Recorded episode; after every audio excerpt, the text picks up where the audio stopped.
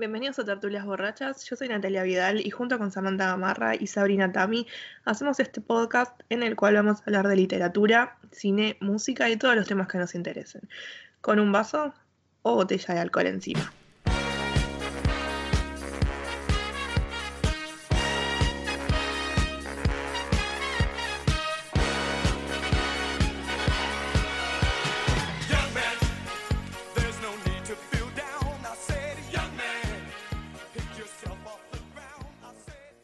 Bienvenidos a un nuevo episodio de Tertulias Borrachas. Mi nombre es Natalia Vidal y estoy aquí acompañada con mis queridas Samantha Gamarra. Hola Sam. ¡Ah, hola!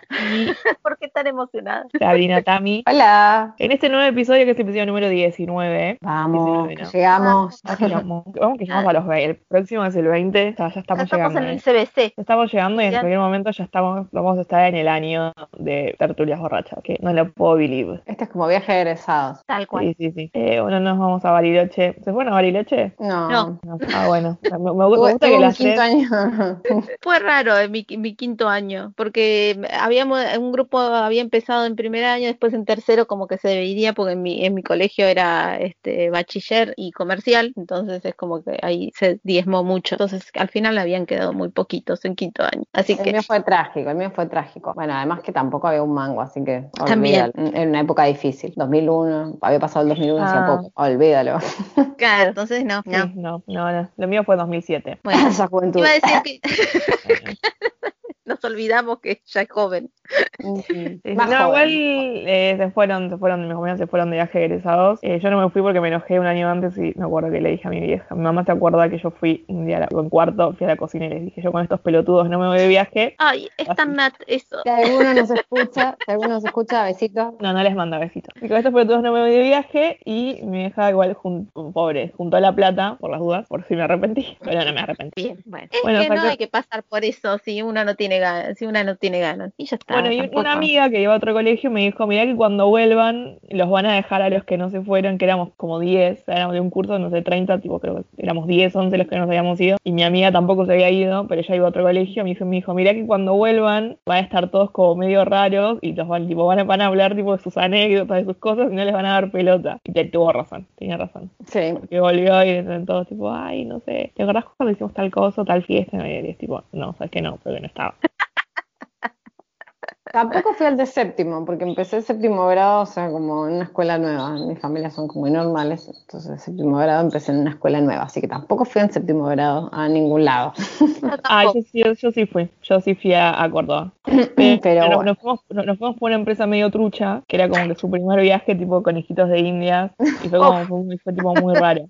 Fue como una, una, una empresa trucha, así, sí, que todo. Bueno, todo pero acá estás. ah, aquí estoy. Claro, estás viva. Redondeando, redondeando después de Bariloche. Bueno, ¿qué están ¿Del qué tomando, para sacar las penas del no, haber- no, no habernos ido viajados egresados a Bariloche? Este, ahora yo estoy con un juguito porque es como que ah, últimamente estuve mucho con mucho estrés esta semana y, siempre el estrés lo siento en la pancita. Pero ah, cuando empecemos más adentrándonos en el en tema, eh, un vinito, tengo un vinito ahí esperándome, un tinto. Me gusta. Yo me autorregalé un vinito también, uno rosado. Este. Volvimos al rosado. Lo que, Sí. pasa, lo que pasa es que dije, hay que agasajarse, hay- los gustos hay que dárselos en vida, y bueno, rompí el chanchito y dije, me voy a comprar un vinito. Me, me- gusta, me gusta ese, ese pensamiento de estamos en pandemia, solo se vive una vez, como la canción de Azúcar cual. Moreno. Casi, casi que, que desbarranco y rompo así como la cuenta bancaria y me compro unas Pringles también, pero estaban muy caras. Así No, que están, es, es- es una inversión comprarse unas Pringles. sí, fui, a- fui, a- fui por las de día, que son como la- la- el lado B de las Pringles.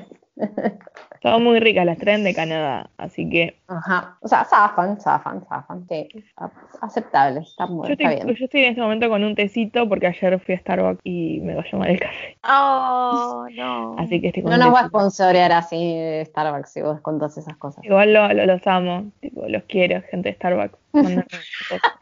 Pero bueno, ayer no no, hacía mucho frío, lo tomé, tenía que estar en el colectivo, no podía tomarlo porque viste que hay que bajarse el barbijo y la, mucha gente y cosas y bueno. O sea, sí, sí, sí. Es un hábito que he perdido ese de ir con mi café caminando y tomando café por la calle, porque pandemia. No, sí. Ah. Y sí, porque no se puede. Este, No, pero no ya sé, no volverán me- esos tiempos. Hace Va a volver, sí, sí. Eh, pero sí. no me da confianza. Me da como digo, "Ugh, mira si por esta pelotudez termino con COVID, ¿no? Bancate las ganas de tomarte el cafecito. está. Este, No, sí. yo mi, mi plan era tipo ir a Starbucks, o sentarme y escuchar música o leer algo, o escuchar algún podcast, o leer algo. Pero me acordé que el, justo en Starbucks donde fui no se puede sentar adentro porque, No. Pandemia. Pandemia. todo, todo se resume en pandemia. ¿Por qué no porque, en un, porque en un momento se podía, pero en la- con las nuevas resoluciones no se puede más estar adentro. Así que, y no tenían lugarcito afuera. Así Bueno, que, perdimos. Estamos co-conduciendo esta vuelta. Porque se nos y vamos a- hoy, vamos, hoy vamos a ser conductoras todas. Porque vamos a hablar de un tema en especial que es asesinos seriales de Argentina. Ay, O- qué o- miedo. Serial Killers, Argentina. No tenemos tantos, igual tenemos menos que los estadounidenses, por suerte, igual en eso no los envío en nada. Acá no hay tantos. Yo diría, yo diría que no se sabe cuántos asesinos Estoy con Nat, estoy con Nat. Yo diría que no se sabe porque malas investigaciones. Soy Federal de Argentina, los quiero, pero No, a la lista, anotar a para, a la lista. Policía Federal. la lista. Estoy Sí. sacando la lapicera, Policía Federal Argentina, también nos van a venir a buscar. Este, bueno, cosechando amigos. Mira, Al menos que no, que sean no- no- no públicos. sé- No, no- no sé cuál que prefiero, ellos o la FIP. Digo, estoy como que, eh, no sé, no sé, no sé cuál es peor. La FIP ya la teníamos en la lista igual. La a ver cuál- vamos a hacer un pro de, un pro de ver quién cae primero. Los metaleros, la FIP, la Nunca policía. nos metimos con los metaleros, disculpa. Es verdad, no nos met- nos metimos con los metaleros. Pusimos y lo sacamos. Fue como un bueno. Nunca estuvieron. Así que metaleros, besitos, los queremos. besitos, eso. los Si algún metalero está soltero y quiere No, no, no, no. Pero No, bueno. no se entrega, esta chica no se sabe. entrega con moño, no se puede así. Uno nunca sabe tal cual como dicen. uno Mira, si sabe. me, tengo que, si me tengo que entregar, me entrego sola. No necesito que nadie me entregue. Doy fe. Encima. No, no vamos a contar, no vamos a contar cuáles son No, los no, no, no, no Mirá, entramos en detalles íntimos, No, no, no. Sabrina. No, dijimos. no. Por supuesto, No. dije no voy a contar. No dije voy a contar, dije no, no, no, No, voy a no, contar. no, no. Pero, si Para alguno, ti- pero si alguno es soltero, tiene algún amigo soltero y te contacta a través del Instagram Tertulias Borrachas, Instagram de las redes. Con el PCR, por favor. Sí, PCR, tipo Al algún examen de STDs, no me acuerdo cómo, cómo es, eh, tipo ETS. eh, también Descono- pueden. desconozco. Sí. Sanito, Sí, sanito sí. limpio. Pero bueno, como decíamos anteriormente, no se sabe si hay muchos asesinos seriales en Argentina. Exacto. Sí, hay, hay como un rumor que hay más de los que sabemos, Sí, pero pero eh, la no verdad que, que- que públicos son pocos para en, en comparación a otros. Y bueno, también este, si bien son este peculiares, que ya hablaremos de cada uno, bueno, no, no es como, no sé, Jack el Destripador o eh, como así, mundialmente famoso. Igual No, tenemos uno no que me parece que sí. ¿Tenemos que- alguno que sea tipo, no sé, como el zo- como tipo zodíaco? O sea, Eh, alguno Sí, así. El asesino de la ruta, capaz, que había en Mar del Plata en una época, ponele que Claro. Como, reponemos un poco la información, sí. el asesino de la ruta era que este asesinaba eh, generalmente a trabajadoras sexuales, las abandonaba en la ruta y les escribía eh, puta en, en la espalda. Supuestamente. Ese más o menos sería el, eh, el asesino serial que ten- podemos tener. Pero tendríamos que investigar y ahí revolver la olla a ver qué, qué asesino serial tenemos este, como para, para hacerle la competencia, entre comillas, con otro, con Zodíaco, con Porque- este, no se me ocurre alguna, hay un montón. No hay ninguno que se haya tipo contactado con la prensa como zodíaco o como algunos Eh, de los Estados que, Unidos. a- que ahora Mm. se me venga la memoria. tipo el Somos, somos Sam. Claro, Eh, no. evadiendo, evadiendo la pregunta de Nat, de Nat complicada, siempre que nos mete así como. no lo leí. ¿Viste? Como es la pregunta ahí, Nat, tipo, ¿cómo es esto? Yo creo que igual como que sin ofender a los señores estadounidenses, pero tienen como una especie de máster en psicópatas, o sea, tienen bastantes asesinos seriales. Como para hacerte un Eh. canal que funciona 24 horas al día, Investigation Discovery, amigos. Discovery Este, cada 24 Hola. horas, 24 horas. Imagínate si tienen para tirar para el derecho. Así Sí, que no acá no, acá. Crímenes, crímenes seriales, sino crímenes de, de- de lo que te imagines. Este, tienen bastante problemita. Este, Europa también, así que. Pero bueno, Europa le no- gusta el caníbal, Europa tiene como más caníbal. Sí, Europa sí. Alemania. Ale- Alemania tiene los caníbales, ¿no? Claro, tienen como ahí. tengo una caníbal. amiga alemana, ¿ves? haciendo demagogia, tengo una amiga alemana, a ver si me estás escuchando. Sé que vos no sos así. Esperemos, bueno, ¿no?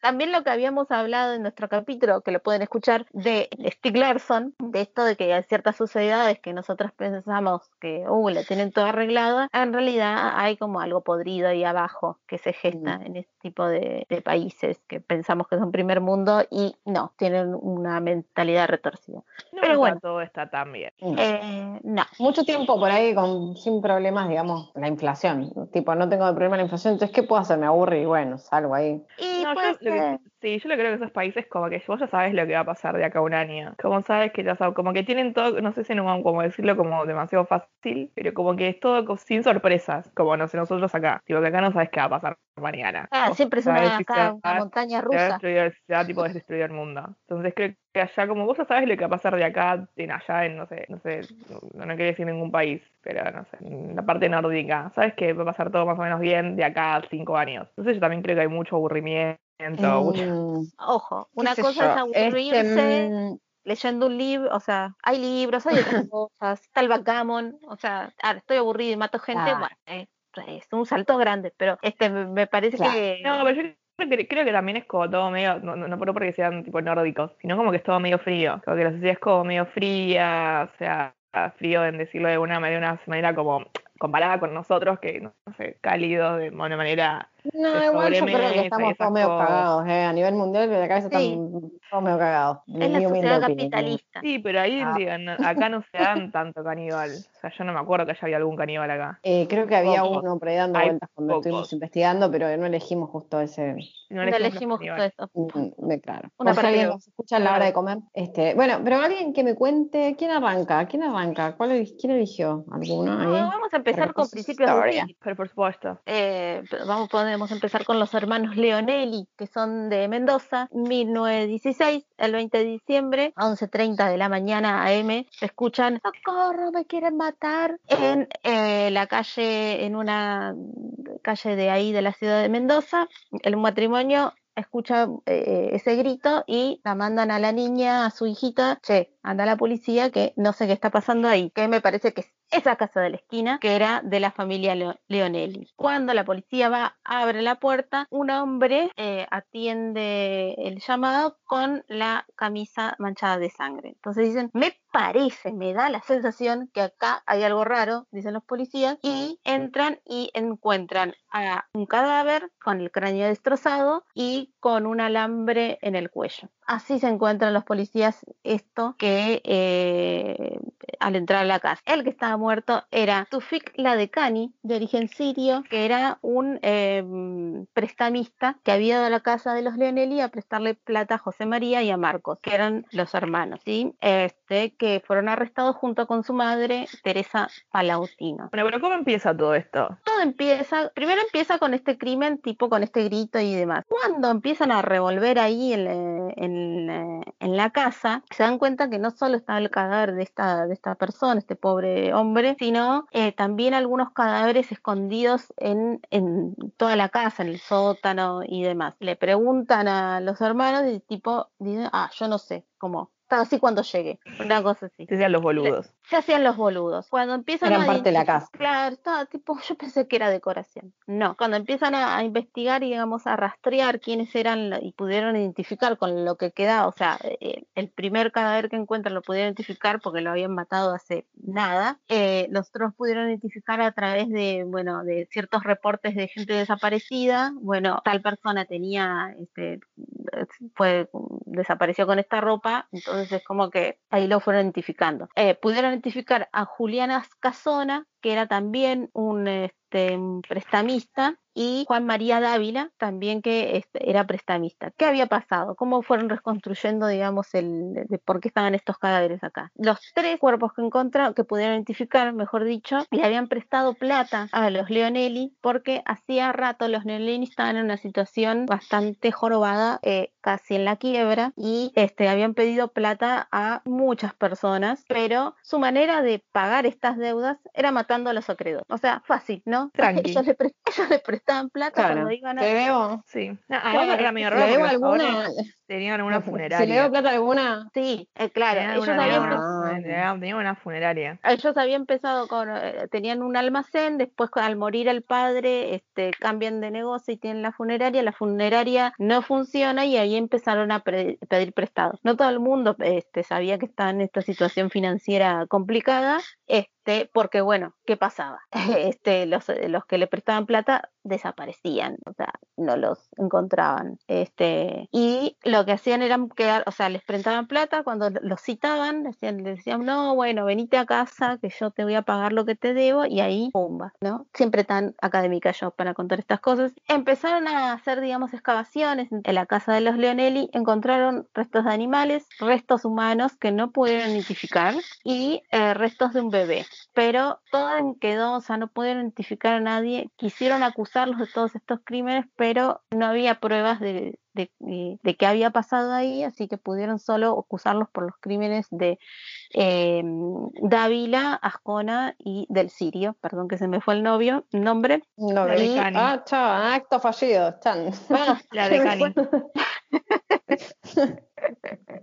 La de ahí está, gracias Nat. Eh, y los, este, bueno, pena de muerte, pero hubo este, ahí unas apelaciones que dijeron no, bueno, no da, qué sé yo, y en el 1923 fueron trasladados a la cárcel del fin del mundo, que es la cárcel este, para este, de alta seguridad que se tenía a principios de siglo en Argentina, que era la de Nuestro Ushuaia. Alcatraz Ushuaia. era. Nuestro nuestro Alcatraz. Alcatraz, que la verdad era bastante jorobado porque no so- estaban los más peligrosos ahí y las posibilidades de escapar eran bastante nulas y de hecho eh, esto como una especie de bonus track de, la- de la cárcel del fin del mundo no muchos sobrevivían toda su condena ahí por el frío que hacía o sea, eran muy maltratados este en esta cárcel Y ahora la puedes, se puede visitar y hasta puedes hacer fiestas si querés en la cárcel del fin del mundo. nosotras Claro. vamos a hacer una fiesta La del año de tertulia con un frío cagarse. Nos, va- Frío, nos- nos vamos, nos- nos vamos, nos vamos a Nos Ushuaia vamos en a- septiembre y sí nos vamos a, Hacemos- vamos a hacer un live desde la cárcel de hacemos un pitch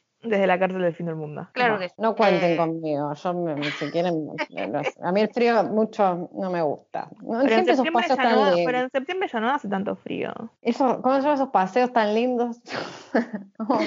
Te banco ir a un cementerio, ponele. Ya a la cárcel, a Ushuaia, para eso voy a la cárcel acá de Devoto, que la tengo cerca. Bueno, vamos es a diferente, es diferente. Es otra magia. es otra cosa. Es historia. Es, Bueno, fin, yo ya sé que me van a terminar- arrastrando, gritando y pateando. Para terminar con los Leonelli, este, en el 35 eh, hacen una apelación, este, pero bueno, no le fue otorgada. Y ocho años, de, ocho años después, sería en el 43, si no hago mal las cuentas, volvieron a apelar, pero eh, solo salió José María y el segundo, que era Marcos eh, Leonelli, eh, falleció en la cárcel. Y eso fue el fin de los Leonelli. O sea, mataron, no, sabe, no se sabe bien a qué cantidad de gente mataron. De hecho, estaba ese bebé ahí que no se sabía que estaba ahí. La madre no sabemos si sabía o no, pero eh, su solución de, de- económica para pedir préstamos era matando a sus acreedores. Muy prácticos. muy prácticos, Muy sí. prácticos. Como si no lo veo, no me cobran. Listo, los eliminaban. Y en 1923, ¿quién más fue a la cárcel del fin del mundo? Tenemos a uno muy conocido, que es el petizo orejudo, que quizás nuestros escuchandos, escuchantas, Escuchantes. este, escuchantes Nosotros Eh. tenemos nombres muy originales para los asesinos seriales, parece. Petit orejudo, ¿viste? Es orejudo, que no- nunca mucho glamour, mucho glamour ahí. Sí, quizás no es muy atractivo, quizás no es un Jack Destripador o que así, pero bueno, tiene su magia, tiene su magia. Este, Ese yo me la sé, yo me la sé esa historia. Yo me la sé. Me la estudié un poquito igual. eh, la apuntadora acá. Ustedes saben que yo no soy la mejor alumna. Yo tengo buenas ideas, pero este, no, paja para estudiar. Este, igual tenemos la apuntadora de lujo acá, Nat, que siempre nos salva las papas. de- Obvio. Yo les voy a contar la historia de este buen hombre. Nacido. Bueno, buen hombre no era. Bueno, Bueno, se entiende que no era buen hombre. Entre comillas, entre comillas. No, no, Cayetano Santos Gordino, de Santos no tenía un carajo, hijo de inmigrantes italianos. El padre era bastante, digamos, violento con él. Tenía un hermano, eh, creo que era más grande, que también, o sea, lo maltrataba bastante. Así que en general se crió, o sea, como bastante solo y en, en la calle. Y ya eh, a la edad de siete años andaba así como, este, no sé, golpeando niños por la calle, prendiendo fuego edificios, eh, agrediendo a vecinitas, no sé, a piedrazos. eh, Sí, tranqui, Sí. 120. sí, sí. ¿Cuántos años Y- tenía cuando hacía esto? Siete, siete años más Ah. o menos. Siete a- entre los siete y ocho años ya iba golpeando gente así y maltratando, siempre con niños pequeños, era la cosa. Más o menos a los, que haber sido 10 años, por ahí, eh, cometió su primer crimen, donde asesinó, digamos, a una vecinita enterrándola viva. Pero nunca encontraron, digamos, el cuerpo. Él lo confesó después cuando ya lo atraparon de más grande y fueron a ¿Qué? buscar los restos y no, lo- no los encontraron. Sí, sí, sí. A los este, 10. A los 10, más o menos, fue su primer eh, crimen. Es uno de los asesinos y sociópatas argentinos, así como el que arranquea primero, digamos. Porque aparte arrancó como su raíz delictivo muy joven. Sus padres también varias veces lo, lo enviaron así como a reformatorios porque tenía varios problemas de conducta, no era buen alumno, mataba animales. O sea, este es como un rasgo típico de la gente que es así como sociópata, psicópata o asesino serial. eh, torturaba animales y los mataba. Su padre había encontrado así como unos pájaros que había guardado en una caja de zapatos bajo la cama. Entonces estaban preocupados y lo mandaron así a un reformatorio del que claramente salió peor, no es que salió este, mejorado. Y más o menos donde está como el, pico, digamos, de, sus- de sus crímenes fue en el 1912, que es donde cometió la mayoría de los asesinatos y otros incendios, así como que también tenía, bueno, se ve como una afinidad por el fuego. Le daba como una cosa así, eh, por prender fuego cosas. O también llegó a matar eh, a una- un caballo en la calle, digamos, que aclara mucho las circunstancias en donde yo estuve Así que viendo. vos, la- que miraba, Tipo, en el bingo las tenía todas, en el bingo de los cosas. sí. Sí, claro, Es sí. que aparte, es- aparte es como que siempre zafaba, porque por ahí estaba tratando de matar a alguien, porque tuvo varios intentos de homicidio a otros, a otros niños, a otras personas que se salvaron, digamos, de casualidad, porque por ahí apareció un policía, apareció un vecino, se lograban escapar, pero siempre cuando lo atrapaban él tenía una excusa, de tipo, no, yo lo encontré así, este, atado de pies y manos y lo estaba queriendo soltar. Los niños a los que atacaban eran muy chiquititos, como para que quizás pudieran explicar, no, era él el que me estaba queriendo matar, no sé. Entonces siempre zafaba, ¿viste? O lo llamaban como testigo, o pasaban unas horas en la comisaría para que los padres lo vinieran a buscar y como que, no sé, a la gente no le hacía mucho ruido esto de, como que, ay, lo agarramos una vez queriendo, no sé, con uno que está atado de pies y manos y ahora lo agarramos con otro llevándoselo así como... Bueno, que también, también eran, otras- eran otras épocas y los archivos eran diferentes. Yo creo que se pensaba que en esa época una persona tan chica no podía matar. O sea, También. Claro. 16 años era como, no, no, Y no, además, no, se- no le eh, llamaban la atención o no se lo imaginaban, calculo Y yo. además era, era de una familia, tengo entendido que era de una familia humilde, entonces era como que también le- no le prestaban mucha atención, tipo, era, era un menor, era un Claro. marginal, es Claro. como, bueno, es medio Sí, brutito, pero bueno, inmigrante, o sea. claro. Este, claro, en el Pero año tenía la 1912 fue cuando hizo, digamos, la mayoría de sus crímenes están en ese año, es como que creo que ya había salido por segunda vez de, de un reformatorio donde estuvo por tres años y en el año 1912, o sea, tuvo crímenes, no sé, enero, fe- por enero, en marzo, septiembre, octubre, diciembre, o sea, como uno atrás de otro y no lo llegaban a agarrar, digamos, o sea, mató a un chico a golpes, después le prendió fuego la ropa a una, niña pequeña que terminó falleciendo por las lesiones, ¿no? No, porque la terminara, digamos, él de matar, sino que este, por las quemaduras y las lesiones que tuvo, falleció. O sea, como que hacía incendio, asesinato, tenía una especie de como medio modus operandi que era como te prendía fuego a un edificio y iba quería matar a alguien o mataba a alguien, que eh,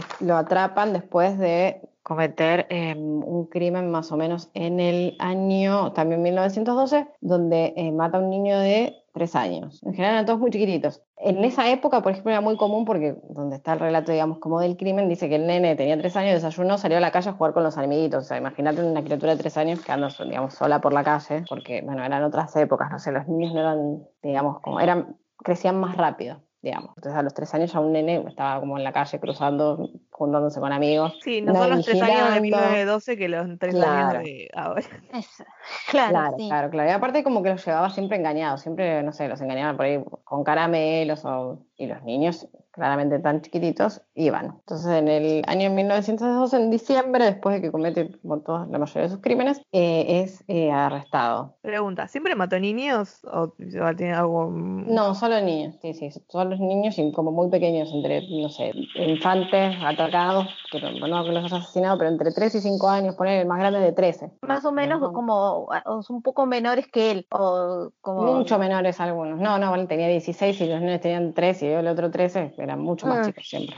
Claro. Porque era más fácil llevarlos por ahí engañados, supongo yo. Sí, Este, sí. después de que sí, después de que es arrestado, en el, dos años después, él confiesa este, los crímenes y lo juzgan, bueno, va a la cárcel, le hacen también un montón de evaluaciones. Creo durante varios años están los informes también ahí dando vueltas por internet, le hacen así como evaluaciones psicológicas y psiquiatras, este, a ver, eh, bueno, la típica, a ver si era im- imputable o no. Y lo mandan em, a, en el- a la cárcel de las Heras. Antes en la calle de la Avenida Las Heras, lo que ahora es el parque, había una cárcel. Mira vos, Cárcel no que ocupaba todo el, todo el parque, sí. Ah, De ahí es más la película La Fuga, sacaron de, de esa historia porque se fugaron presos de esa cárcel, por eso mismo también la sacaron, porque estaba como en- plantada en medio de la ciudad y cada dos por tres los presos se rajaban por algún lado, entonces eh, esa cárcel la demolieron y está ahora lo que es el está el parque. parque. Claro.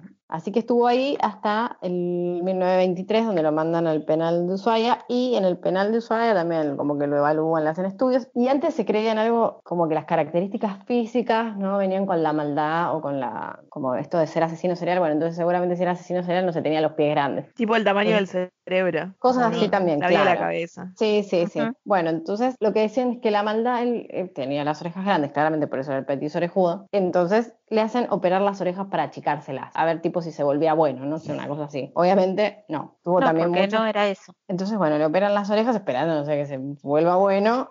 Sigue teniendo muchos problemas de conducta y de adaptarse así como a, lo- a la vida, digamos, con sus compañeros en la cárcel. Este, creo que agredió a, do- a dos, eh, en un, bueno, en algún momento como- lo mandan a un psiquiátrico, digamos, a un hospital, digamos, mental, pero bueno, no, era muy peligroso, se mataba, hacía piñas con los compañeros, lo tiraron a la cárcel, y él en 1936 pide eh, la libertad, pero obviamente que se la niegan porque era considerado muy, muy peligroso. Un- en el intermedio que él pide su libertad, en el año 1933, me agarra y mata al gato que tenían en la cárcel esta de, de Ushuaia. Los compañeros tenían un gato y él lo tira al fuego. Sí, esta parte me la sé porque mi mamá me la cuenta siempre. No sé por Ah. qué, Sí. pero siempre me lo cuenta.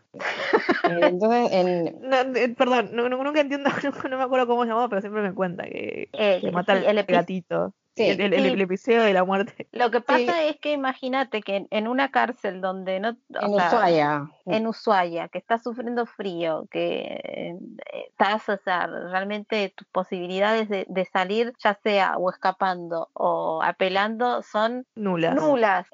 Este, un ser vivo, que realmente, o sea, te- tengo entendido que lo recuidaban a esa mascota. Sí, porque a- le daban de comer y todo, y viene el otro loquito y lo mata. Y Claro, claro. viene el otro loquito y lo mata, dijo, ah, bueno, vos Bueno, querés. por ese, por ese hecho, todos los compañeros, bueno, los que cuidaban quizás al gato, lo molieron a palo, lo cagaron a trompadas y estuvo como 20 días así internado, hecho mierda, porque, bueno, se la dieron con todas. Este, tipo, con justa razón porque se metió con el gato, claro. Es tipo, vos te la buscaste. Y bueno, redondeando la historia, eh, fallece en 1944, aparentemente por una úlcera que tenía, digamos, gástrica y del intestino, aunque dice la leyenda, porque claramente que igual es más como punch ese, ese final, que se había muerto porque le habían cagado a trompadas porque mató al gato, pero parece que no, parece que fue porque tenía una úlcera. y en Este, el sí, me- me imagino 47, que- sí. Me imagino que tenía una enfermedad quizás más grave, que, que está ulcerado y bueno, no los veo atendiéndole a una enfermedad más este, compleja en la cárcel, siendo lo que era él también. Como, bueno, está bien, Claro. estás enfermo. No, no tenía, así como no lo querían mucho ahí adentro, era, Mm. era como medio que complicado. Yo creo que, Este, tipo, siendo, si siendo 1940, siendo el chabón, siendo la cárcel, hizo un montón de cosas, y es, es obvio que no lo van a atender. no. Y-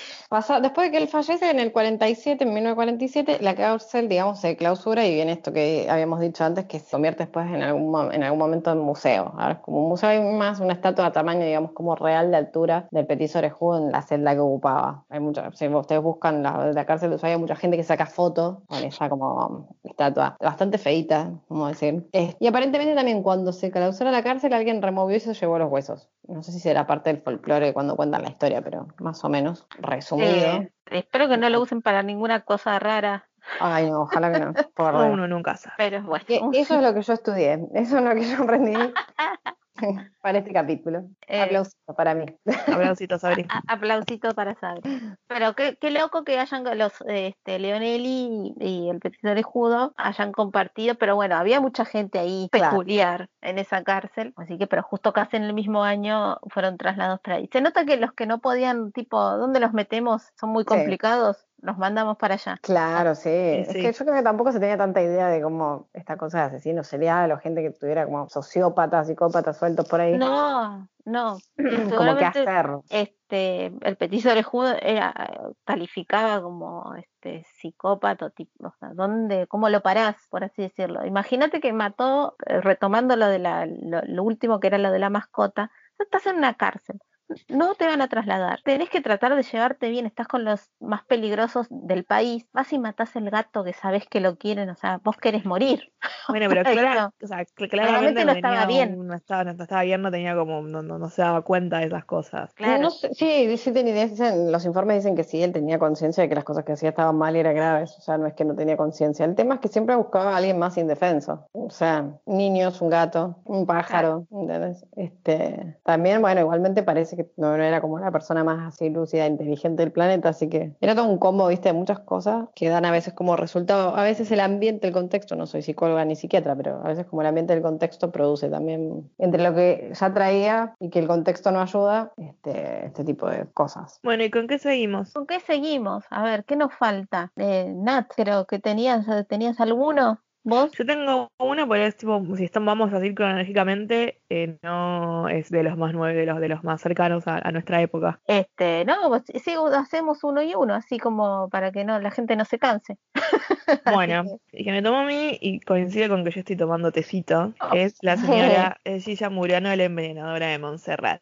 Oh, sí, ya. Llamada María de las Mercedes Bernardita Boya Aponte de Murano. Nació en 1930, falleció en, mil- en el 2014. Era prestamista, estafadora y asesina serial. Creo que es la primera asesina serial mujer que tenemos en- considerada como asesina serial en el país. Eh, pues, podría decirse que sí, pero este, como dijimos antes de- del capítulo, no, No, lo sabemos. sabemos. Eso Casada no con el abogado Antonio Murano, con quien tuvo su único hijo Martín, que pueden buscar en YouTube entrevistas hablando de la madre muy geniales. Tuvo muchas relaciones extramatrimoniales. Su hijo Martín en realidad no es hijo de Antonio Murano, lo dice en una de estas, de estas, de estas, de estas entrevistas que se enteró más tarde que era hijo de una de estas relaciones extramatrimoniales. Y dice él que no le nunca, a Gilla nunca le dijo mamá, sino que es y el día que siempre le dijo Gilla y a su padre, que en no era su padre, siempre le dijo papá. Tuvo, bueno, como, muy- como decíamos, muchas relaciones extramatrimoniales y varios de sus amantes la han encubierto cuando tuvo que ir al- a la cárcel. En 1979 envenena con té y masitas finas a sus amigas barra vecinas Nilda Gamba, Lelia Formizano de Ayala y a su prima Carmen, Sumel- Carmen Zulema del Giorgio Venturini. El motivo era porque bueno, yo era, un us- un- era una usurera y como su hermano es Lionelli, ella, la gente les prestó plata y eh, no se las devolvió, no se las podía devolver, porque lo que le decía ayer era que, y les, que les den plata para que las de, las ponga, le- las iba a poner como en una bicicleta financiera y iban a tener como más plata y bueno, cuestión que una especie No de telar de la, de la abundancia. una especie de pilar de la abundancia de 1970. Ok. Eh, les prestó en este momento, eh, por lo que leí, eran casi 50 millones de pesos, que en esa época estoy segura que era al, al- como 50 millones al- O sea- a, la, al- a la moneda actual, no a la moneda de la época. No, Austral, Ah. eran australes quizás. Con 50 millones de australes. No sé. Claro, no sé, no sé cuántos serán. Eh, Bueno, uf, cuestión que le, sí. le- le- le prestó plata y ella no la podía devolver. Y bueno, pero había Sí. algo medio gracioso que era que ella era como de una, era de una familia y tenía como una, dentro de todo, como una buena posición económica para hacer estas Mm. cosas. Las mata con cianuro, cuyo olor y sabor se parece al de las almendras, a las almendras negras. Lo que hacía Gilla era que las envenenaba, las cuidaba hasta que agonizaban y era la que más lloraba, y bueno, hasta que se morían las cuidaba. Y decían que era la que más, la que más lloraba en los velorios, pero lloraba sin lágrimas, era todo puro acto. Lágrima de cocodrilo. No, ni siquiera, dicen que, dicen que ni siquiera lloraba. Era como que, no, no había lágrimas, era todo acting. Yo tipo, no, Todo acting. pobre mi amiga, pobre mi amiga. Eh, detenida el 27 de abril de 1979, absuelta a los tres años y eh, ya que en 19, en el 18 de- de junio de 1985 anulan el fallo que le había, le había absuelto y le dan cadena perpetua, que sabemos que, que en Argentina no hay cadena perpetua perpetua, sino que es una cierta cantidad de años. Sí. Bueno, y en 1995 es liberada por una reducción de la pena. Lo que no dije antes es que era que el tecito, el tipo, el veneno no iba en las masas, sino iba en el tecito, según lo que cuenta el hijo. Ah, bien, porque siempre está como la eh, el folclore, digamos, acerca de, de lo de Gilla, que estaba en las masitas. No, no, en realidad dicen que el veneno estaba en el té, no estaba en las masas. Claro, se entiende mejor ahora porque no sé cómo se puede Claro, la- imagínate. Siempre la muestran poniendo, o sea, como siempre que hacen la historieta, la muestran con una jeringa inyectando las masitas. O sea, Bueno, eso, es- eso es igual lo, que dice es lo, lo que, lo que dice El el, lo que folclore. decía el hijo, que el estaba en las en los saquitos de té, que no estaba en las masas. Pero bueno, todos sabemos que están, para algunos van a decir que están en las masas, otros que no, pero bueno. Cuestión que las envenenaba a las pobres señoras. Eh, en 1995, como decíamos, es liberada por una reducción de la pena y en 1998, bueno, después de todo eso, como que se hace un personaje en la TV ya, a partir de, todas estas. Sí, de estas cosas raras que, la que pasan en el mundo. No voy a decir eh, porque acá, pero puede ser en el mundo. Pasa en O sea, todos lados. Pasa en todo. Eh, va a almorzar con Mirta Legrand, creo que fue entre 1998, y en una de esas visitas, eh, bueno, cuenta que se vuelve a casar, y cuando cuenta que se casa, que se volvió a casar, además una, una de esas visitas a la mesa de Mirta, en realidad cuando era tipo antes de la mesa, estaba Gilla y tipo dos abogados, cuenta que se vuelve a casar, y al otro día el que era el marido anula el casamiento porque dice que no sabía que era, que era Gilla la No, señor, ¿cómo? O sea, la gente, Dios mío. por eso este, nosotros hacemos estos capítulos con información, porque bueno, vayan por los atentos por la vida, ¿no? Claro, sí. Chequen, chequen el, el historial. Este podcast es servicio. Es servicio, claro. Servicio. Claro que sí. Eh, y en, otra, de- en otra de esas visitas le llevo obviamente a Mirta un paquete de masitas. Pero Mirta se, Mir- Mirta se las declina y dice, no, no, no, yo no como porque engordan. Y después dicen, después le acepta una y al final come una masita de Gilla. Este, que, Eh, que- todo muy bizarro. Es. Se la debe probar primero a cómo era la que la asistía, a la señora que la asistía a veces. Elvira. Eh, Elvira, no sé, Elvira le dijo, toma Elvira, chequeame esto, y después ella, Después no, como. que difam, no difamemos. Elvira, mejor. espero Eh, que estén pagando bien porque es como aguantar la Mirta. Sí, seguro que sí, que le pagan bien. No, Mirta no nos va a invitar a almorzar, No, vamos a no, ver, me- voy a Mirta la la lista. lista. cosas y las nombran. Yo quiero que Mirta me invite a comer a la mesa. Juana no, yo quiero ir cuando esté Mirta. Con Mirta. Ya las ofendiste a Mirta. las dos, ya las ofendiste a las Mirta. dos, no nos van a invitar ni a la esquina. No, Mirta capaz que, capaz que nos Mirta acepta. sí, Mirta nos acepta. Pero Eh, este, Juana Juana, no. Juana no, no, No, no, no, Juana. no, Juana no. Yo Juana no la quiero, yo quiero ir con Mirta. Eh, concuerdo. Entonces, ¿qué pasó con Bueno, hasta, hasta Gilla. 2010, eh, Gilla iba a, las, iba iba a tomar el té a las violetas. Me muero, me muero. Sí, sí, sí, hasta Para, 2010, para, con Samantha hemos ido una vez a las violetas, o sea, más de una vez habremos Sí. ido, pero hemos ido a las violetas. Nunca me crucé sí. con Gilla igual ahí en las violetas. Bueno, dicen que hasta, hasta 2010 se la podía ver a Gilla en las violetas, no se sentaba cerca de la ventana, sino que se sentaba en otro lugar y siempre como que le jodía a los mozos diciendo que eh, no, como que no le gustaba dar autógrafos ni sacarse fotos y esas cosas. Ah, Eh, era, era pícara. ah, Como que Sí, jugaba con hacía como que hacía como que hacía siempre siempre como que hacía joda, hacía como esas jodas, jodas como medio decían que tipo se subió en colectivo y le decía al colectivero que se parecía, no sé, a Marlon Brando y después le decía a otro pasajero en el oído, tipo, perdón por lo que voy a decir, pero eran como palabras que decía Gilla que tipo, este negro que se parecía a Marlon Brando, algo así. Era una forra. Era una muchos niveles. Este, como estafaba en la vida. Iba la- por la vida así con, con sus tramoyas. Sí, lo cagaba el marido, lo cagaba el marido, tipo, cagaba a las amigas, las mataba. La justicia argentina, eso funciona. Eh, bueno, la verdad después que en, en 2006 eh, hay un capítulo de Mujeres Asesinas que fue interpretada Gilla por Nacha Guevara. ¡Nacha! Yo voy a contar, no voy a contar en realidad. Ten- Tengo una- un muy buen, ¿cómo se llama? Recuerdo de ese capítulo. Así como, pero no voy a contar la infidencia. Después háganme acordar que eh, quédense con la duda los que nos están escuchando. Después las chicas les cuento Ay, yo quiero Ay, saber. quiero saber. hasta que terminemos de grabar. Meta- métanle, métanle. Bueno, Bueno, eh, y después Así, sale así les eh, un musical llamado Gilla, el musical, en el que obviamente se cuenta toda la historia de Gilla Morano en versión musical. El musical. Ah, me caigo El de musical. orto. Yo esa no la sabía. La que Eh, interpreta a Gilla ¿sabes es? Karina ¿Quién la interpreta en el musical, perdón? Karina K, que es una gran, tipo, sí, una Eh, gran. Este, grande del musical. Mira vos. exacto. no, Y no bueno, me acordaba de eso. Sí, dice, bueno, Gilla terminó sus años en 2014, obviamente con su, su hijo, si lo buscan en YouTube hay como un montón de entrevistas, que dice que era como una pésima madre, obviamente. Eh, Eh, dice que ella murió en 2014 en un geriátrico, supuestamente murió en 2014, no se sabe muy bien en qué año murió, en un geriátrico en, en Belgrano sus, sus últimos días y que está en, enterrada, pero en, obviamente en Chacarita, pero que está bajo otro nombre, no está bajo, bajo su nombre, tiene como un nombre acortado, como Claro. que no moleste el resto. Sí, para que Para la gente tampoco no pase con el, pe- como el petiso orejudo que de pronto desaparecen los restos y esas Claro. cosas. Sí, sí, sí. ¿Qué sigue? Yo quiero saber, igual. Porque también estudié para el otro, entonces estoy como Ah, ay, emocionada. ay, ella, este, Ay. Este, vamos con, eh, porque estamos con los este, asesinos famosos, estamos con otros este, asesinos famosos, Ase- asesinos famosos digo como que se ha generado todo, han hecho películas, han hecho, bueno, el de Gilla, no, yo no me acordaba, si Nat no me dice, ahí me acordé que habían hecho un musical Yo a me, había, me, me había- me había olvidado del musical de Gilla hasta que lo leí, así que... Claro, este, Y después vi fotos y dije, sí, yo tenía ganas de ver esto, esta bizarreada, y no la vi. Bueno, nunca sabemos, capaz volverá. Así que, Ojalá que vuelva. Ojalá que vuelva. Eso y el musical de, y el musical de Rafaela Carrá. Dos cosas que me perdí.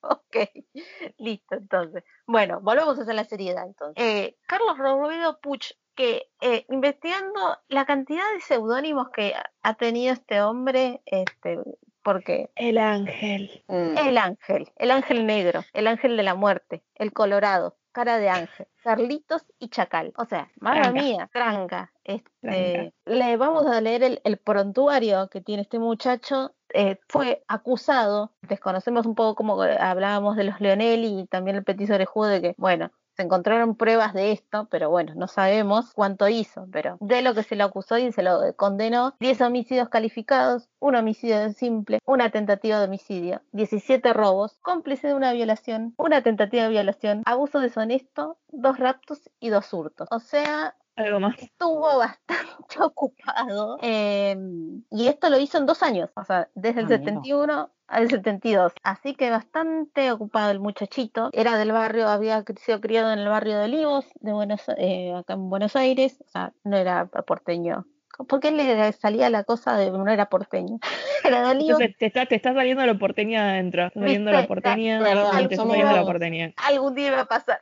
Está saliendo lo porteño. Este, pero bueno, era de una familia muy, es- lo que se le dice una familia bien, ¿no? Que no, no venía como eh, haciendo una especie de paralelismo como los que estábamos hablando de, em, por ejemplo, Petiso Orejudo, de que, que había dicho Sabri, de que venía, bueno, familia de inmigrantes y, digamos, este, un contexto bastante complicado, digamos, marginal. Este muchacho no era el caso. De hecho, cuando es condenado y le hacen todo como el perfil psicológico, dice, bueno, la verdad que no tuvo ningún este, contexto desfavorable, fue criado bien, como la cosa de fue bien criado, todo, así que este, no pueden dar con el clavo de por qué tiene este perfil criminal. Este, así que, bueno, tuvo dos cómplices, Ibáñez, eh, Jorge Ibáñez, que no es el, el diseñador. no es el diseñador. Aclaraba, viste, aclaraba. No, no dan los tiempos igual. ¿Sabes por qué? Porque yo pensé en Nat cuando dije. Ah, sí. Todos pensamos en Nat- En el 71, este, con Ibáñez empiezan primero con este, eh, van a un boliche en la Lucila, roban, digamos, el, el boliche y este asesinan eh, al dueño y al sereno. Eh, después van a un concesionario de Mercedes-Benz, también eh, intentan violar este está matrimonio ahí eh, con su con su hijo recién nacido matan al, al dueño y casi matan a la mujer que después es testigo para poder acusarlo y este Ibáñez trata de eh, violar a la mujer que estaba herida esto, o sea, es como medio una vorágine de crímenes que tienen estos dos hasta que a los meses eh, muere Ibáñez en un accidente automovilístico del que Robledo Puch sobrevive.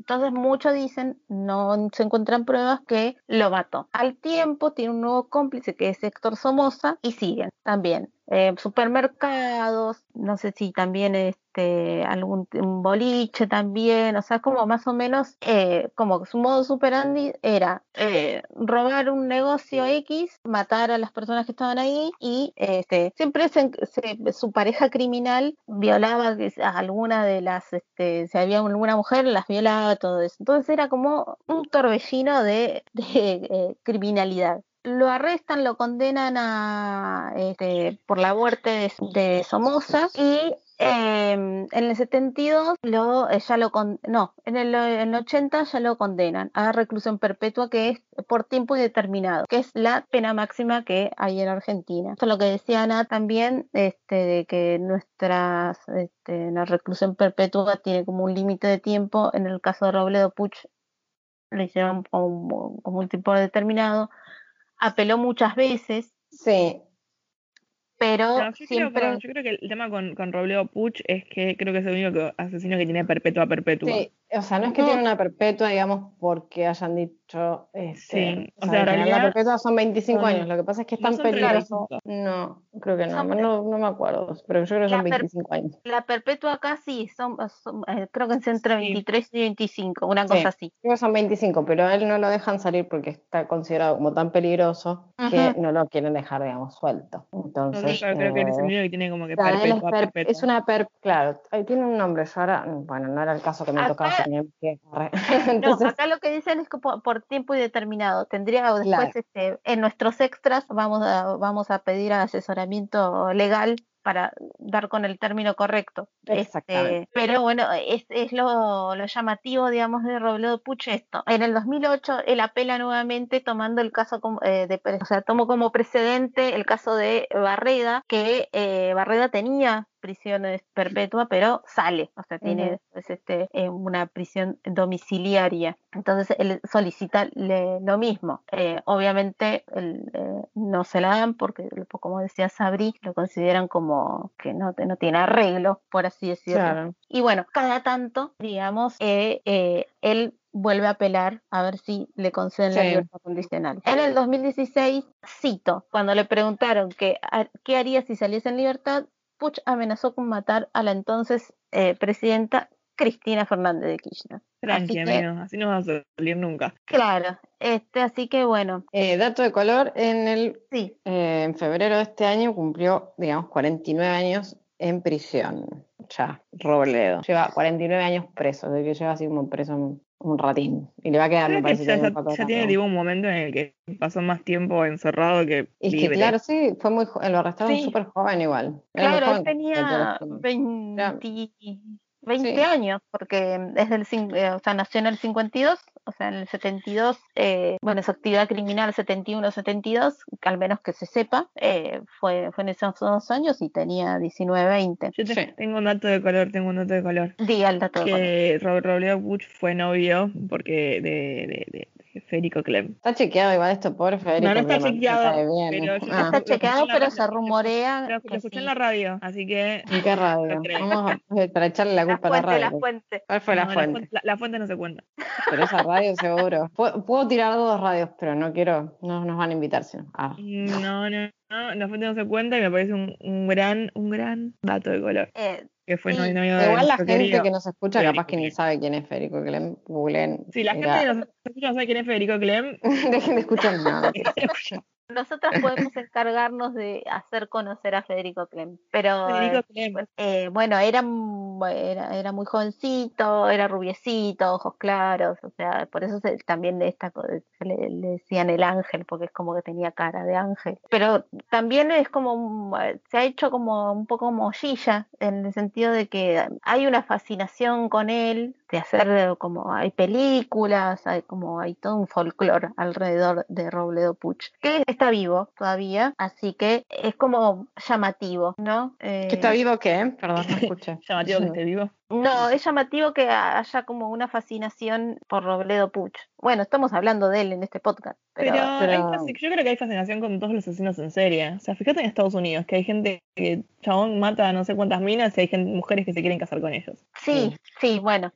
Pero bueno, sacando como. Bueno, Barreda también hubo como una fascinación, no, no vamos a hacer este, no, no hablamos de, de él en este eh, episodio, digamos, pero también hubo un tiempo que había una fascinación por Barreda. Sí, Y, pero de bueno, hecho, mejor no entremos ahí, mira. no, no, no, pero bueno, le mandaban cartas también, como decía Nat. Sí, se volvió a casar, de hecho, y todo, pero A ver, pero bueno, no lo vamos a nombrar más. Eh, No, así que chao. está la película, que no la vi, no sé si ustedes la vieron, El yo Ángel. sí la vi. El ángel, no, yo no lo vi. eh, que bueno, que relata la, la historia de Robledo Puch, eh, así de una manera, yo- me atrevo a decir que está un poco romantizado todo ahí, Sí. pero bueno, Sí, sí. eh, es, no la una viste, pero yo digo que sí.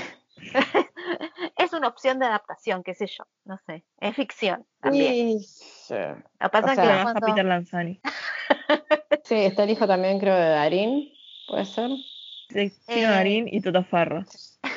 Bien, este, pero bueno, ahí es como también eh, como eh, le pasaba a Gilla de que esto de que medio, no sé si Robledo Puch lo hace, pero eh, que Gilla esto como que jugaba, tipo, bueno, sí, que llevó las mani- eh, las masitas. No sé, no, en realidad yo había, esta- había visto había escuchado este, en otra radio también, no ahora, hace muchos años, un periodista que había hecho como toda la investigación, porque siempre hablaba como de algún criminal también, no sé si no seriales, pero sí criminales, digamos, argentinos o crímenes así como que hubieran destacado, digamos, por algo en la prensa. Este, No, no es muy amigable. Es más, siempre se putea con un periodista que es el que lo entrevista, entonces después no sé cómo que se enoja con el periodista. No sé, tiene un Ojalá. mambete importante. Sí, sí, no es, no es el preso, digamos, como más carismático. Parece que se ha adaptado a la población carcelaria, pero este, tiene unos mambitos importantes.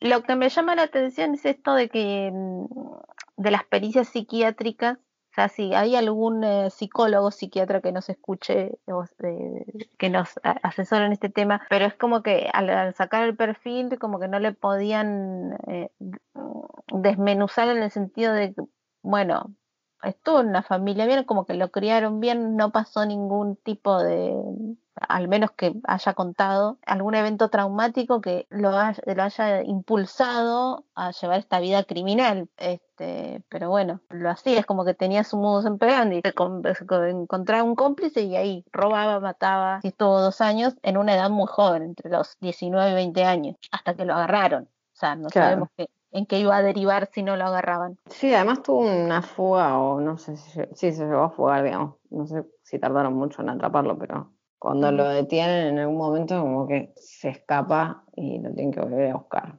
Era bastante pillo, parece. Entonces se salta un paredón o algo así. No es tan cinema- cinematográfico, creo, como la película, pero parece que salta un paredón, se sube al tren, no sé, una cosa así medio loca, y lo Ujú. tienen que volver a recapturar. Porque creo que, no sé, como era un pibe joven y así, que parecía medio inofensivo, no sé, dijo, quiero ir al baño, una cosa así. Claro. Y me dijeron, sí, sí, tranca, tranca. Sí, ahí aprovechó y se escapó. Así que esta es la historia de Carlos Robledo Puch. ¿Con quién seguimos ahora? Eh, no me acuerdo si me tocaba a mí o le tocaba a Nat. Nat, Pero Nat. saben, saben que soy dispersa. O sea, eso No, no disculpen, el mío, Persa. el mío lo hizo, el mío lo hizo Sam antes. Ahí me tocaban los Lionel y lo hiciste vos, Samantha. bueno, pequeños detalles. Este, si quieren yo continúo con el mío mientras Yo no tengo, yo, sé. yo, yo no ¿Te tengo. quedaste sin? ¿Te quedaste Yo me sin? quedé sin porque yo tenía a los Lionelli y Gilla, Sam hizo los Lionelli. Bueno, Bueno, era lo que había. Bueno, te quedaste renga. no, Me, eh, quedé- Nat. me, me quedé, me quedé sin- me Hoy, quedé hoy no te toca, hoy no te toca no brillar. te toca. hoy no me Hoy tocaba no, brillar. no, hoy no. Bueno, yo tengo uno que es bastante cortito, así que como siempre yo soy pim pum pam y se terminó la historia. Vamos a llamarla Margarita H porque yo no me acuerdo, esta parte se las debo, si todavía está vivo o no, y aparte que hubo al medio ahí como un quilombo cuando han contado su historia, saltaron familiares así a cosas y no quiero realmente que se- poner gente en la lista y que nos venga a buscar en serio. Así que Nos van a ir no sé, que uno nunca sabe. Yo tengo mucha gente conocida en Coronel Suárez. Arre. ¿Qué le pasaba?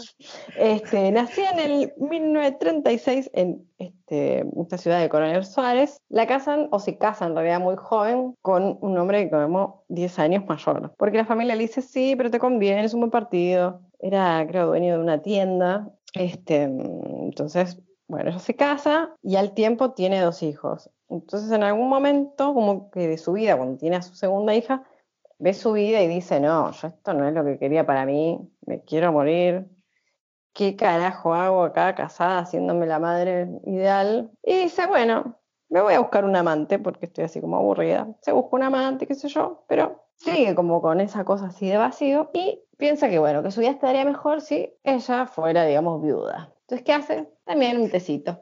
Un tecito Ah, con Sí, sí, Ah. sí, sí, sí, sí, sí. Un tecito la, la con- ese pensamiento de voy a estar mejor viuda que casada. Bueno, divorciate, No. amiga. Claro, sí, Eh, andate. No, pero no, no sé en qué año era, pero mucho problema. Se iba a quedar sin nada si se divorciaba. Era en el, todavía no existía el divorcio, en realidad. En esa época no había No, divorcio. pero bueno, divorcio se creo podía que haber en. Argentina, chequemos esto igual después, eh, pero creo que en Argentina recién la gente se podía, se pudo divorciar a partir de creo del 83 o por Creo ahí. que sí. Antes la gente no Eh, se podía divorciar, no había ley se de divorcio. separaba, no sé si se, se separaban, o sea, se iban a otro lado, o sea, como... Sí, pero viste, Y bueno, la plata.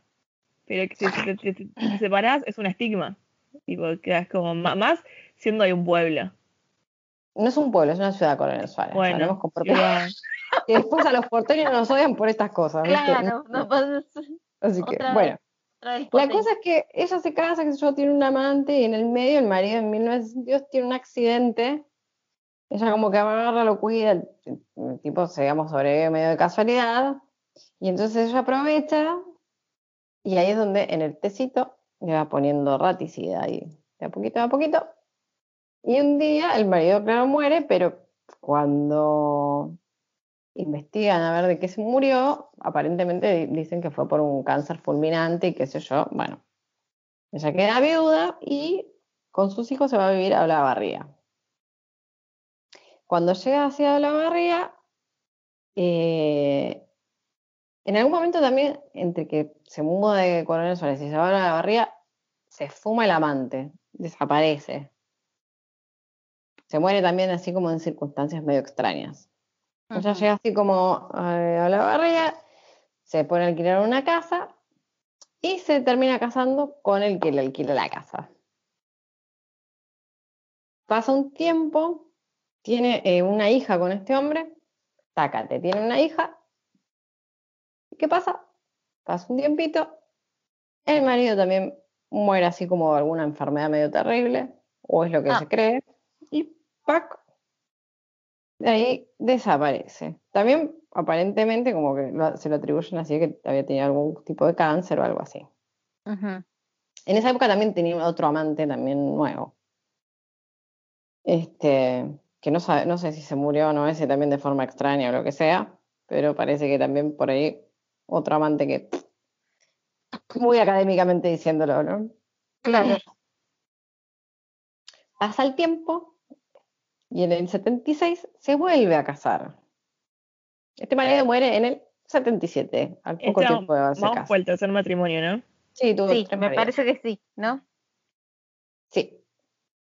Tuvo tres maridos y dos amantes que parece que cagaron fuego. Digo parecen porque no está No chequeado lo de uno de los amantes. No está chequeado. Este, como pasa esto de que ella vive quedando viuda, veo que la policía y la familia también de- del último marido tienen ciertas sospechas.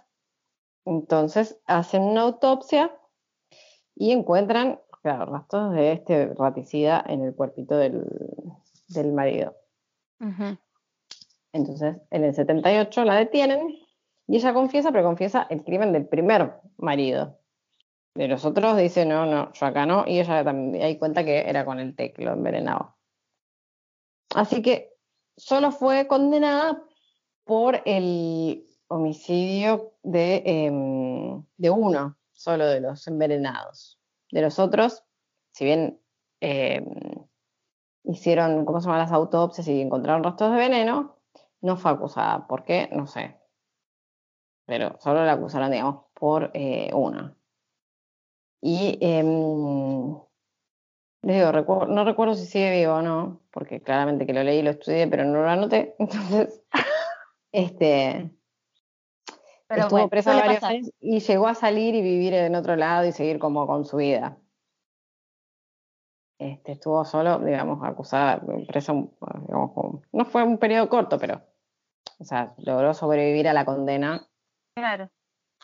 Este, y hay un capítulo de su historia en, que es donde viene como el chismecito, de mujeres asesinas, pero claro, como ella, con- y en el libro también sale el caso, que hubo de mujeres asesinas, hicieron la serie, después sacaron el libro, se la nombra con el apellido completo, Entonces la hija, creo que, o uno de los hijos que sigue vivo, este, hizo así como armó alto quilombo. Porque como que Eh, se va, hizo, hizo su madre. se sabe Sí. que hizo, hizo. Sí, sí, a la autora del libro y la, creo que es la, la misma autora del libro, digamos, es la que hace la serie. Ujú. Este, por el tema esto que, o sea, no es que cambiaron el nombre, en general en los capítulos de Mujeres Asesinas, si no los han visto, este, no usaban, salvo en el caso de Gilla o en alguna que otra, no usaban los nombres reales o este, así como en el de ellos sí. cambiados. Claro, en este caso no lo cambiaron y aparte como que tiraron toda la data. Era como muy obvio. Así que bueno, en eso hubo como un juicio de por medio. Y esa es la historia de otra mujer envenenadora de la Argentina. Así que Las dos eh, para- hicieron las adaptaciones a esta serie de mujeres asesinas. sí, Exacto. exacto. No recuerdo quién había sido este Y Araceli González. Araceli González. Un capítulo. capítulo muy Bueno. olvidable igual. la verdad que sí. Y no sé, o sea, qué sé yo, zafa, zafa. Mm, Ay. Mm. Como para conocer la historia, qué sé yo. Sí, Para para conocer la historia sí, pero no, no, no es que es un buen capítulo. No, no era, no era una actuación de los Oscars. Voy a Pero decir bueno. que, salvo el de, el de Nacha, que creo que está, que es, es uno de los mejores, si no el mejor, me parece, de Mujeres Asesinas.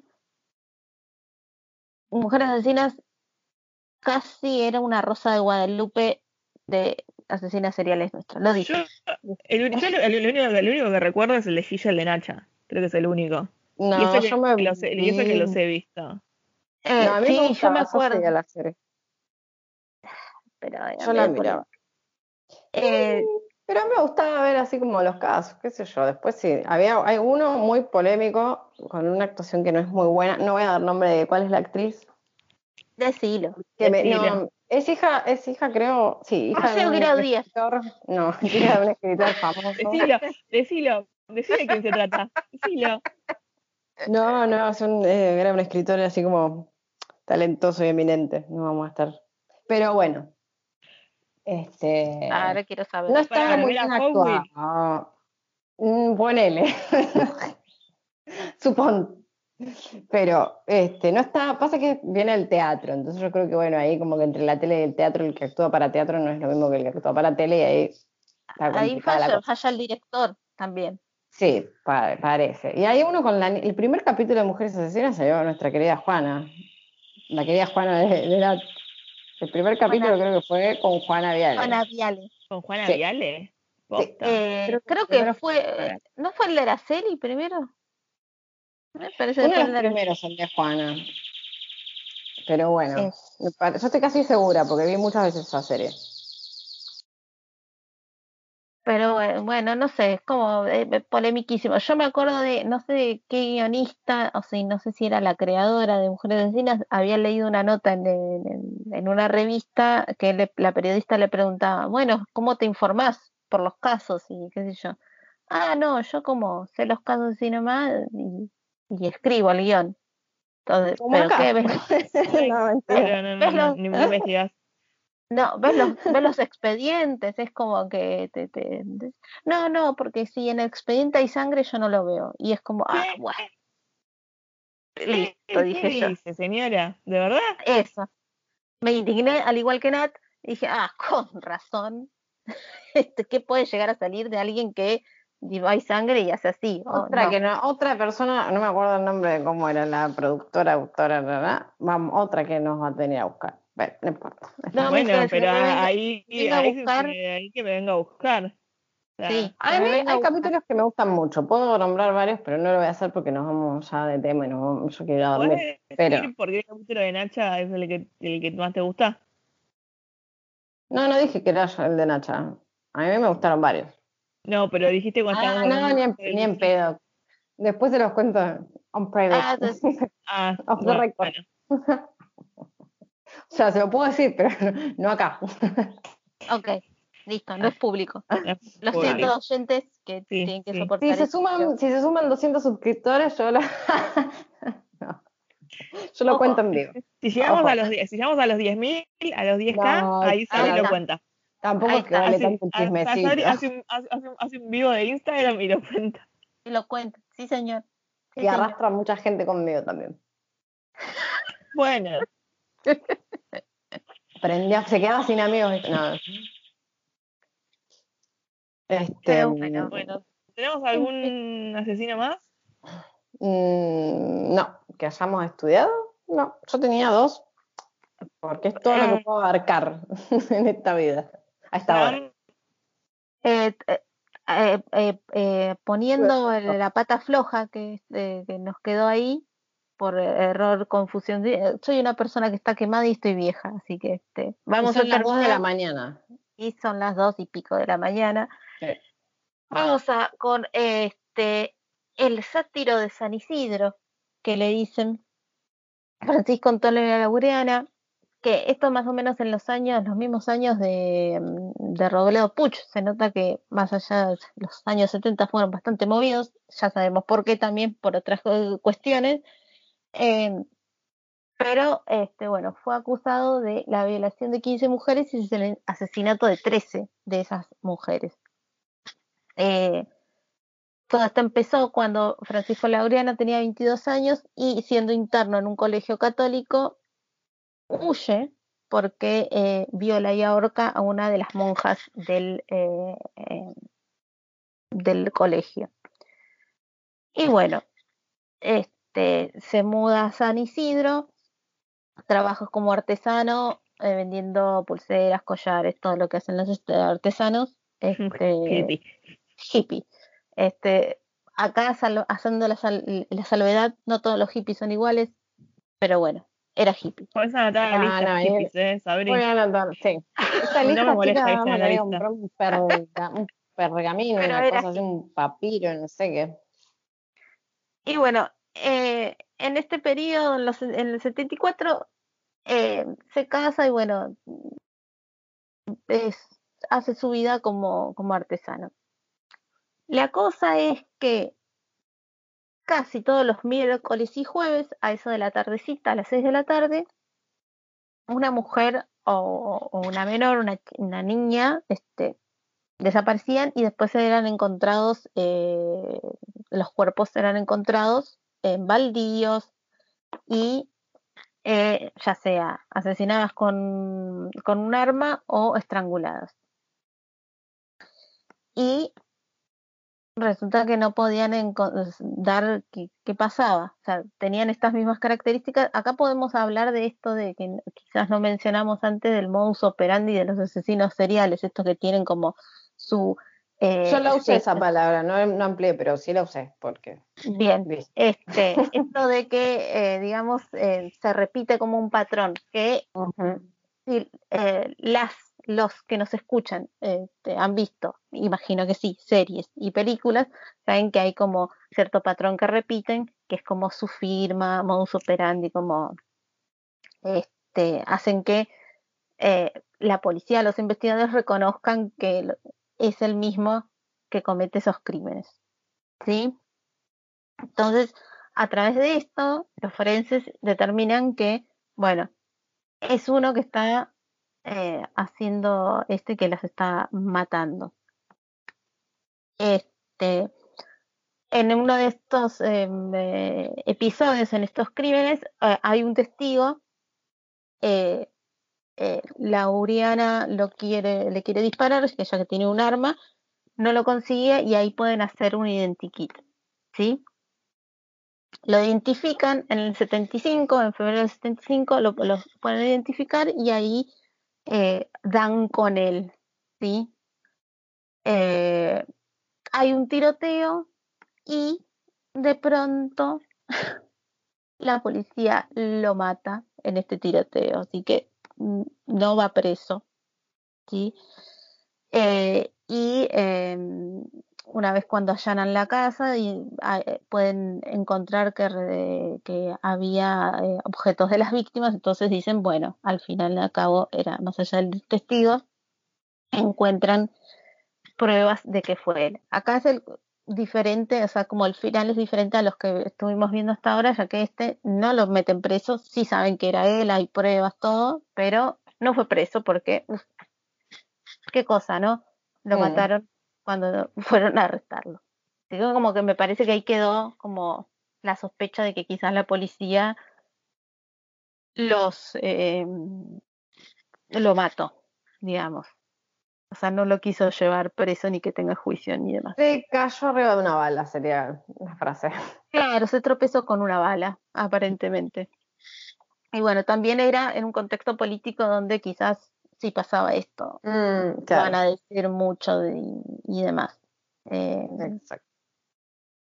Em, ya que estamos co-conduciendo. sí, Bueno, esto igual es como un pantallazo después. Hagan sus Es un pantallazo, tampoco- nosotras saben que no les damos todo resuelto. No, no, no. Acá en este podcast se viene a laburar todos, nosotros y ustedes. pero bueno, tampoco intentamos ser, o sea, eh, ser muy detallistas en el sentido de que, bueno, son criminales y a veces nos, eh, los crímenes tienen un nivel de detalle, o sea, Sí, lo, sí. lo que estuvimos viendo que quizás em, le pasa la rosca de lo morboso, si damos muchos detalles. Claro. Así que nada más Sí. es Hay canales de YouTube, hay canales de YouTube para eso, sin criticar, digo, o sea, si quieren realmente como más cosas, hay dos o tres canales de YouTube que te cuentan así como mucho más Claro, sí. detallado. Es informativo, sino el gran canal que Nat siempre ve, que es eh, Discovery ID. Sí, Ahí no va a haber argentinos igual. Ahí No, no, va ahí van a haber No, no, no sí, pero es como también si quieren informarse. Recomendaciones por aquí, para... Tengo muchas recomendaciones. No sé si, si Nat tiene alguna. No, no tengo Yo ninguna. tengo un listado, pero chicas, yo acá Ah, estoy en serio, ¿eh? Ah, mierda. Ah, bueno. No, ahora sí. Entonces, me hice un este, listado. diga, Algunos diga. van a tener que, algunos van a tener que trabajar los, los señores, señoras, señores, sa- oyentes. Eh, en una época en Vorterix sub- subían, creo que era Julio Leiva, contaba sobre crímenes estos que les decía yo, em, de argentinos, así como crímenes emblemáticos. Estaba súper bueno. Estaba el de Robledo Puch, estaba contado así como bastante, o sea, como al detalle. También estaba explicado esto de, de por qué le habían dado, digamos, una perpetua que se sigue extendiendo. Y Tenía un montón de data. Creo que era Julio Leiva el que lo hacía. No estoy segura, pero eso, si los buscan y eh, miran un poquito, los encuentran. Son viejitos, o sea, estoy hablando año antes del 2016 más o menos. Pero entre el 2014 y 2016, por ahí. Tan viejito no, no es tampoco. Bueno, Pero bueno, el hace tiempo un, tiemp- pasa. hace un tiempito, pero estaban, estaban eh, cargados en, en el canal de YouTube. Me han entretenido varias tardes laborales con, con los, de los crímenes. Eh, después, Mujeres Asesinas, si quieren, véanlo, si no lo quieren, no lo vean. Yo lo disfrutaba bastante. Este, creo que tenían, creo, tres temporadas, son cortitos, el capítulo que no te gusta también lo salteas. Como que ahí uno se da cuenta igual que hubo, hubo así como este, varios casos, algunos bastante conocidos también, igual, entre esos. Em, tenía también, ah, si quieren, está el, el hijo de Gilla Murano, además de todas las entrevistas, escribió un libro. Ah, sí. Escribió un libro. Nat no, nos mencionó que hay muchas eh, Sí. notas de. Hay Ah, muchas un notas. además pueden ver como buscan en YouTube Gilla Murano y salen notas del hijo Sí. hablando de hablando No estoy diciendo que vayan, no estoy diciendo que vayan y lo lean, pero hay como partecitas sueltas por ahí. Nosotros eh, siempre las mandamos a, nosotras siempre las mandamos a como chusmear, bueno, que, que debe andar por ahí, descargar libros es ilegal y es malo, pero debe andar por ahí. Nosotros les recomendamos los libros. Ustedes Claro. libres, Vean, libre vean cómo los consigue. ¿Cómo los consiguen? claro, después tienen eh, la película de la fuga por, eh, por esto que nombramos de la cárcel, que donde está ahora el Parque Las Heras. Que es un cacho de cultura ahí. La mayoría de la gente no sabía que había hay una cárcel. Yo no sabía. Bueno, además de que había una cárcel en algún momento, cuando los hermanos Joclender, también googleen esto, eh, dejaron, digamos, a sus padrecitos muertos dentro del baúl del auto, lo dejaron estacionado como en esa esquinita, ya ahí estaba el parque, no estaba la cárcel, o era un baldío. Lo dejaron así como estacionadito en la esquinita de ese parque. Tiene mucha historia ese parque. Sí, ahora no sé si tengo muchas ganas de ir ese parque. No. Yo fui toda mi infancia y mira qué normal que estoy. Este, Bueno, Bueno, véanse la película de la fuga, que eso bueno, no, no- no sé cómo tomarlo. Eh, Está también en la película esta de, ay, se me fue el nombre. Em, ay, la familia que secuestraba gente, se me fue.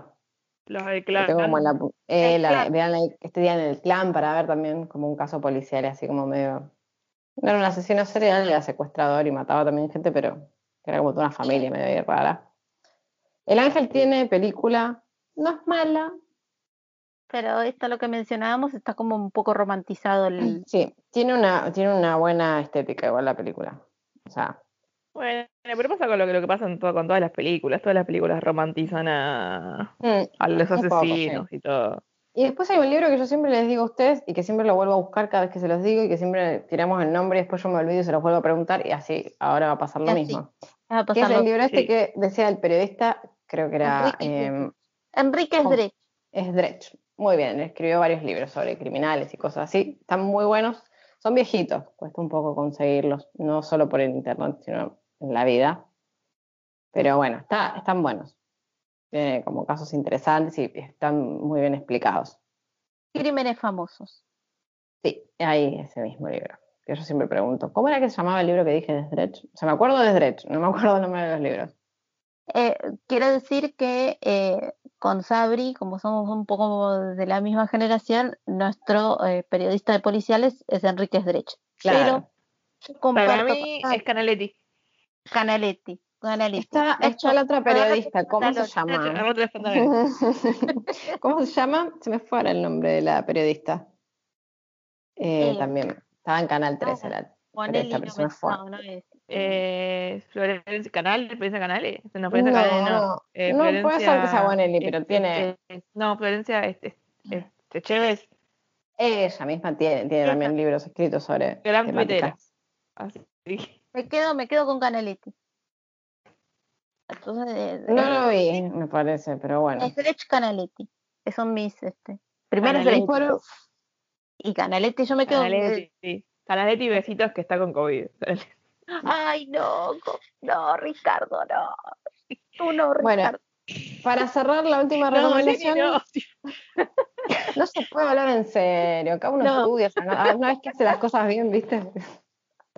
No, no se se quería, no se puede hacer nada bien. Bueno, mi última recomendación, la serie Criminal Minds en Netflix. Tiene dos temporadas porque no hicieron la tercera, no sé si por la pandemia o por qué carajo, pero bueno. No, Es una serie no que le daba queda la a Fincher, por eso. Bueno, no le daba la- plata Fincher. O sea, vos me estás Ah. diciendo que el protagonista pidió más plata, o sea, tampoco valía tanto, tanto su No, actuación. no, Pará, pero calma. disculpame, Fin- Fincher es el, es el director y dice como que Ah, Netflix no, no cada- ponía la papota. No, No, Ah. eh, Flojo Eh, Netflix, poneme la papota, papota. es muy buena No. serie, véanla. este Manhunter, estás diciendo. Ah, Sí, Manhunter, perdón, se me Manhunter, chispoteó la... ¿Ven? Yo soy muy atenta. sí. atenta. Ah. Criminal Minds tiene Sí. 15 temporadas. No, no, se me no. Algo de Minds era, yo las chicas no funciono. A ver, Manhunter. nací en el 84 y en el medio hasta el año de- actual me pasaron demasiadas cosas como para que yo No voy sea a- alguien funcional. Yo no voy a decir mi año, pero Da igual. Yo ya está, soy una señora. ¿Y qué? bueno, eso mismo, Mindhunter. Está buena, son dos temporadas, no la continuaron. Netflix, lárgame la tarasca. ahora voy a decir, voy a recomendar yo una que, hablando quizás de, no sé si romantizar un asesino, pero em, tiene una estética muy hermosa, que es Hannibal. sí, ya Sabrina ya Con nuestro, con nuestro actorcete. con, adorado. con Matt Mikkelsen. Te amamos, Ah, Ahí está. te amamos, Matt. te amamos, em, Max. Mm. pero tiene una estética realmente hermosa que vos decís, eh, qué locura cómo pudieron hacer esto con un asesino serial. Porque bueno, eh, Bueno, si la- es muy buena también. no la vi, pero me dijeron, este, una amiga me recomendó, me dijo que el actor de Dexter es actor de musicales, y que canta Sí. muy bien. Sí, sí, sí, eh, hizo Chicago. Hizo del Este- abogado de Chicago. En Y, y es como, ah, ah, ah, me interesó y ahora es como que tengo que darle una oportunidad y ya le dije que me pasara videos de este hombre haciendo musicales. Así que, perdón que no tengo el nombre de- del actor de Dexter. Yo lo que quiero decir es que Netflix se ponga las actor pilas de y me Dexter, deje no sacar series todo el rato. Me deje me deje de poner películas chotas y me deje las series, porque Dexter creo que estaba y la sacaron, Hannibal estaba y la sacaron, y vos decís, pero dale. ¿Pero por Doctor qué? House, me sacaste Doctor House, no se lo voy a perdonar, me, me- me cancelaría la suscripción ya, mira, me acuerdo y me da bronca. Yo Doctor House la vi fácil tres veces y te la puedo ver cuatro, ¿entendés? Es mi vida, pero no me deja tener Netflix. Es tu amor imposible, House. No, no sé si tampoco tanto, tanto, no lo soportaría en vivo y en directo, pero No sé, no sé. la- como serie, es mi serie de que puedo ver muchas veces sin aburrirme. Este, Bien. pero se zarpó Netflix ahí. Como que te sube, te dura dos minutos, me sacó, me sacó Coraline, ¿entendés? Me sacó Coraline, película, que me encanta. Me sacaste Coraline para poner que una telenovela coreana, la concha de tu madre. ¿Qué le pasa? Señora, deje de enojarse. Es el alcohol. Bueno, lo bueno de este podcast es que uno Le podemos de echar siempre culpa al alcohol. Claro. Eh, bueno, si no hay nada más, creo que Nat, no sé si No. tiene alguna este, recomendación o consejo de la O te vida. querés quejar, te querés quejar. No, no tengo. Te podés no, quejar no, también. no, en este momento no estoy teniendo quejas ni, ni nada. Como decía antes, como decíamos antes, este podcast es un servicio, así que ya saben, siempre, siempre googleen cualquier persona con la que salgan para después no tener que andar anulando casamientos ni nada. Tal cual. Y bueno, también se- Cuidado con, lo, que cuidado, con, cuidado con lo que toman, Muy bien. cuidado con lo que comen. Si la gente tiene un gusto raro, mm, fíjense. sí, Ojo a quién le prestan plata. También. Sí, desconfíen de todo, sería el Sí. resumen, así como el resumen No, de- desconfíen todos, no. Pero no, yo no diría desconfíen, yo diría estén alerta. Estén alertas. Sí. Ahí está. Una Tampoco ser alerta. desconfiado pues, de No, no, no. Porque si no uno no puede, si no uno no puede vivir. Eh, como vi, si sos un experto viendo Discovery ID y CSI y Law Order, ¿con qué se mata más? Con eh, La indiferencia. Anticongelante. Ah, Además, con anticongelante, que no tiene gusto ni nada, así que ojo. Ojo. hojaldre. Mm, Ojaldre, OJ, si andan en auto, fíjense en el líquido de frenos que esto anda funcionando. Sacando que no sé lo que dejen por ahí. Claro. Mm, Con eso, sí. yo diría ojito y estén alertas, nada más. Y bueno, y con eso damos por finalizado el episodio del día de hoy de Serial Killers eh, Argentina Edition. Argentina Edition. Argentina Argentina Edition. Así que besitos y no pedimos canje en el día de hoy. Lo cual No, es No, no sé qué O sea, tipo, o sea, nosotras dos capítulos Starbucks. seguidos sin, sin canje. Ah, Starbucks, bien. no Starbucks. Sí. No, no le pedimos canje. Me Sí, parece. le pedimos canje. le pedí agradecimos canje nomás. Ah, vos le pediste canje. Y pedí Bueno, canje. un vasito térmico entonces. Sí, sí, sí. O la tacita, una tacita. Una, tarjeta con plata para gastar, que cada vez está más caro. Pero. Ah. Ahí, ahí nos sacaron el canje. y Lo ahí- ahí no se sacaron. Me dicen Pero por la bueno. cucaracha que acaba de bajarse el canje. Bueno, pero no estoy mintiendo, es la verdad. Así que bueno, besitos y nos vemos en el próximo episodio, que es el episodio número 20. 20. Chau. Besis. Adiós. Ah.